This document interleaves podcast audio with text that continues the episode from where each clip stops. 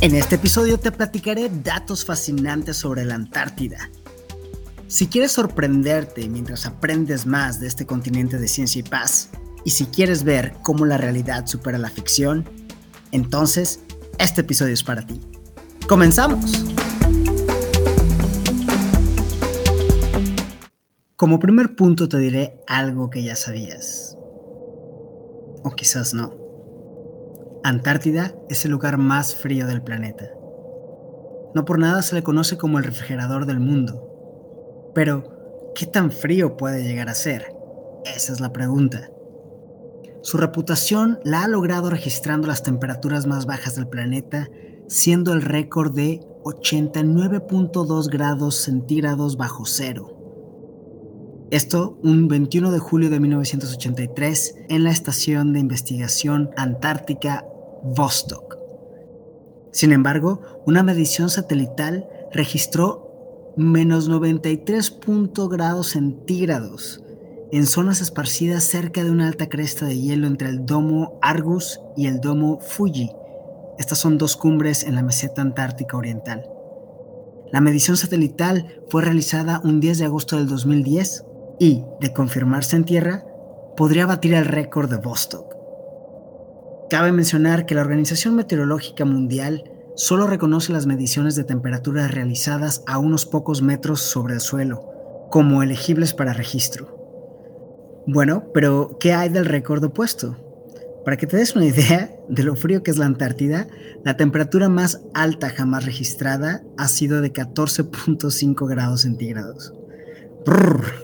De hecho, el aire en Antártida es tan frío que puede condensar el vapor de agua en pequeños cristales de hielo cayendo al suelo. En un día soleado, los rayos solares los hacen brillar, causando un fenómeno conocido como polvo de diamante. Esto me hace recordar a los Caballeros del Zodiaco, en especial al personaje llamado Cisne, cuyo elemento era el hielo. ¿Lo recuerdan? Es muy probable que se hayan inspirado en este suceso antártico para generar al personaje.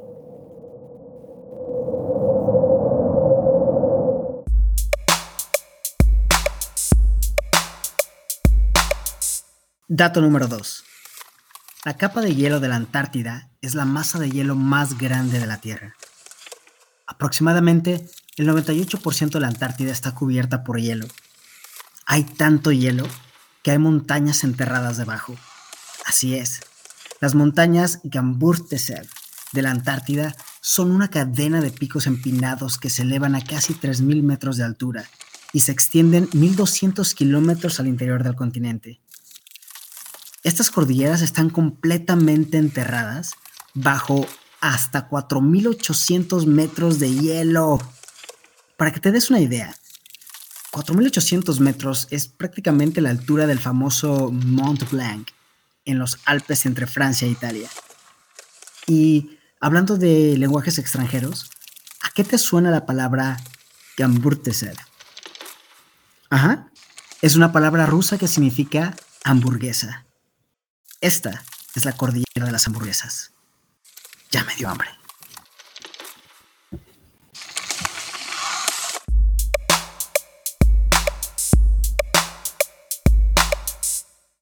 Dato número 3. Hay un lago subterráneo. ¿Qué? El lago Vostok es un lago de agua dulce, pristino, enterrado bajo 3.7 kilómetros de hielo sólido. ¿Qué? ¿Cómo puede ser esto? Bueno, a ver, no es el único lago. Es uno de los más de 200 lagos líquidos esparcidos por todo el continente antártico bajo el hielo. Pero este, el lago Vostok, es casi del tamaño del lago Ontario. Pero ¿cómo puede ser esto posible? ¿Cómo puede haber agua líquida debajo de tanto hielo. Bueno, eso no es todo. Déjame contarte que en 1911, en un remoto glaciar de la Antártida Oriental, se observó un fenómeno extraño. El hielo blanco, lirio del glaciar Taylor, estaba siendo teñido de un rojo intenso por el agua que fluía desde las profundidades del glaciar. Durante muchos años, la fuente del color rojo siguió siendo un misterio Pero en 2017, ¡tarán! los científicos anunciaron que habían descubierto la causa. El agua que fluía desde el interior del glaciar provenía de un lago subglaciar rico en sal y hierro y cuando entraba en contacto con el oxígeno, el hierro se oxidaba, dando al agua su llamativo tono rojo y bien ganado su nombre como Blood Falls, que en español quiere decir algo así como las cataratas sangrientas o de sangre. Jack. De hecho, esta es la razón por la que el agua de los lagos no se congela, porque son altamente densos en salinidad, permaneciéndolos en estado líquido. ¡Wow! Es que esto es... A ver, chamacos antárticos que me escuchan. Escúchenme bien. La física es la verdadera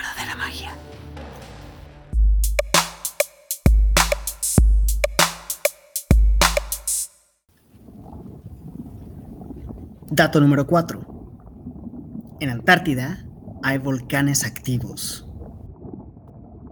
Así como lo escucharon mis pingüinitos de agua dulce, la Antártida es el hogar del monte Erebus, el volcán activo más austral del planeta y hogar de algunos de los únicos lagos de lava longevos de la Tierra.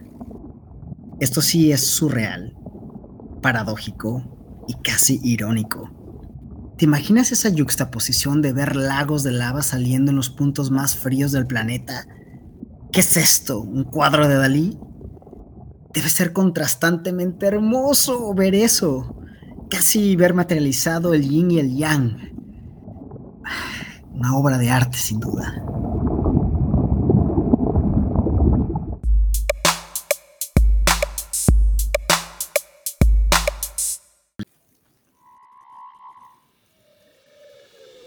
Dato número 5. Una mujer fue la primera en cruzar la Antártida esquiando. La exploradora y meteoróloga británica Felicity Aston fue la primera persona en atravesar la Antártida, impulsada únicamente por músculos humanos esquiando. Viajó 1.744 kilómetros en 59 días, esto entre finales del 2011 y principios del 2012, estableciendo un récord Guinness. Esto es como haber recorrido de Cancún hasta Toluca caminando, que según Google Maps te tomaría 15 días a pie. Imaginen lo duro que es andar por la Antártida para que te tome cuatro veces más. Cuando haces este tipo de cosas, no es solo en base a ganas o valor. Felicity estudió mucho la Antártida, se quedó dos inviernos consecutivos haciendo investigación, hizo múltiples expediciones a los polos de la Tierra. Ella sabía lo que estaba haciendo. Después de esta hazaña, la gente logra colaborar para hacer documentales, series que nos educan y nos inspiran a todos. Ellos son o se vuelven los expertos que han logrado empujar la frontera de lo que es posible. Gracias Felicity Aston por romper los estereotipos femeninos.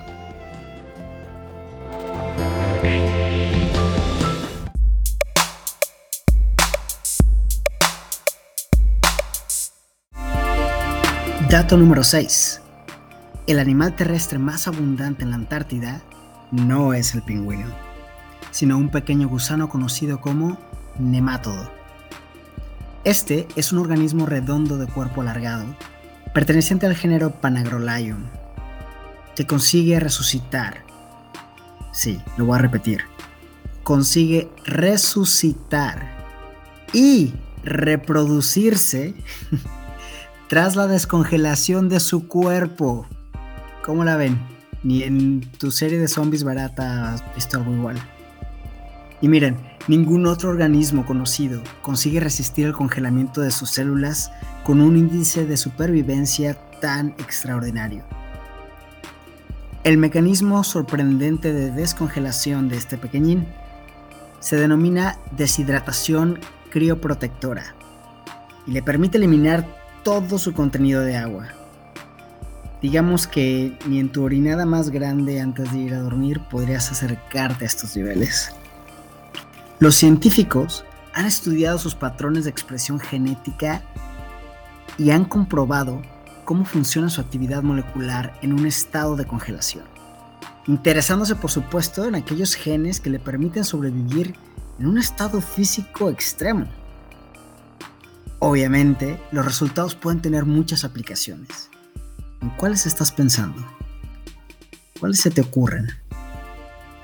Y está por demás decir que son un punto de partida excelente para la investigación de un fenómeno biológico fascinante. Ojo, es un buen tema de investigación de doctorado, por si lo estás pensando. ¿Y tú? ¿Podrías meterte a una tina de hielos y lograr reproducirte saliendo de ella? no sé si yo lograría lo mínimo indispensable. Pero bueno, este pequeño es un grande porque puede lograr lo que para el resto de la biodiversidad parece ser imposible. Solo en Antártida.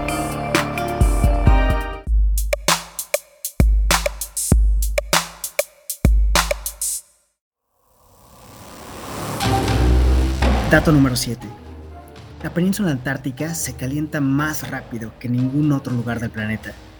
Esta península, que se adentra en aguas más cálidas al norte de la Antártida, más cálidas entre comillas, se ha calentado 3 grados centígrados desde 1950, esto según el Centro Nacional de Datos de Hielo y Nieve de Estados Unidos. Este calentamiento es varias veces más alto que la tasa de calentamiento media para el resto del mundo. Acuerdo a la NASA, nos hemos calentado un poco más de un grado centígrado a nivel mundial. Esto ha llevado a algunos cambios, por ejemplo, dónde y cuándo los pingüinos forman colonias y dónde y cuándo se forma el hielo marino. También significa que los exuberantes musgos de la península antártica tienen una temporada de crecimiento un poco más larga. ¿Y los deshielos? Eso da para todo un episodio más adelante.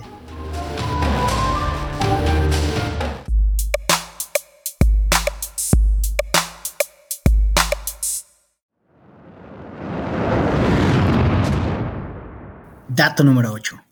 La Antártida es un paraíso para cazadores de meteoritos. Ajá. La Antártida se considera el principal coto de caza de meteoritos en la Tierra. En parte porque las rocas oscuras contrastan mejor contra el hielo blanco, pero también porque los meteoritos no han sido perturbados en gran medida por procesos naturales.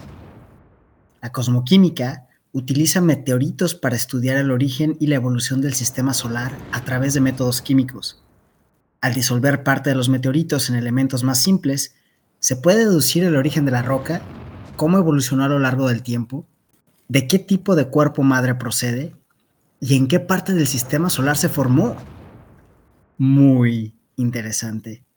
Si tú o alguno de tus contactos es un cazador de meteoritos, por favor, contáctanos por las redes sociales. Nos encantaría escuchar de ustedes y entrevistarlos.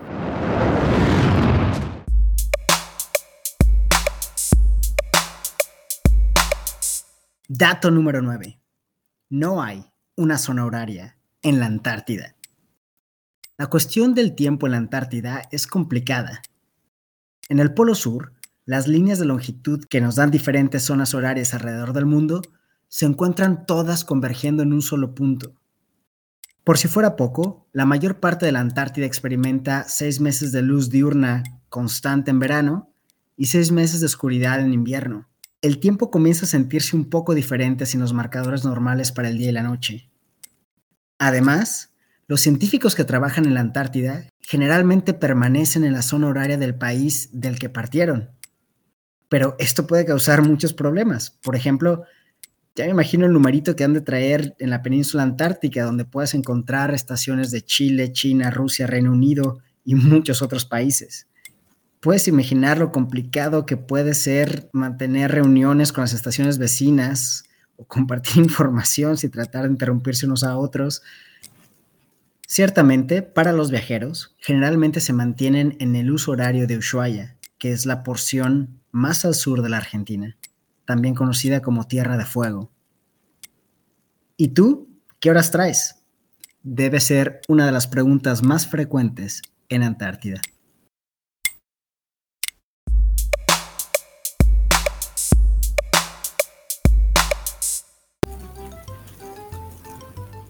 Dato número 10. Para todos lados es norte. ¿Lo habías pensado? Si te paras en el Polo Sur, estás en el punto más al sur de la Tierra. No importa en qué dirección mires, todas las direcciones son el norte.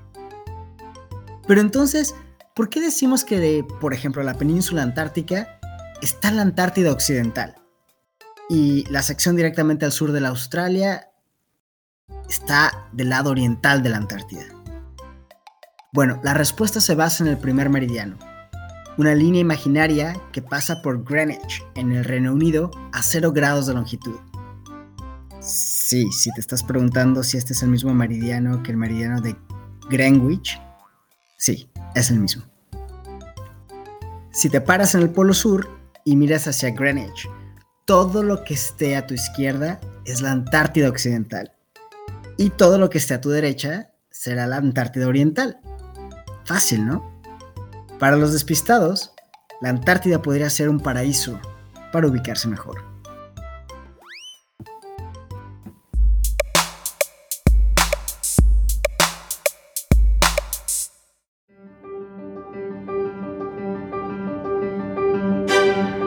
Bueno, aquí les traigo su pilón. Lo mejor para el final. A pesar de que el krill, este pequeño crustáceo que parece camarón, es del tamaño de un pequeño clip. Los enjambres de krill en la Antártida se pueden ver desde el espacio. ¡Qué cosa más grande, caballero!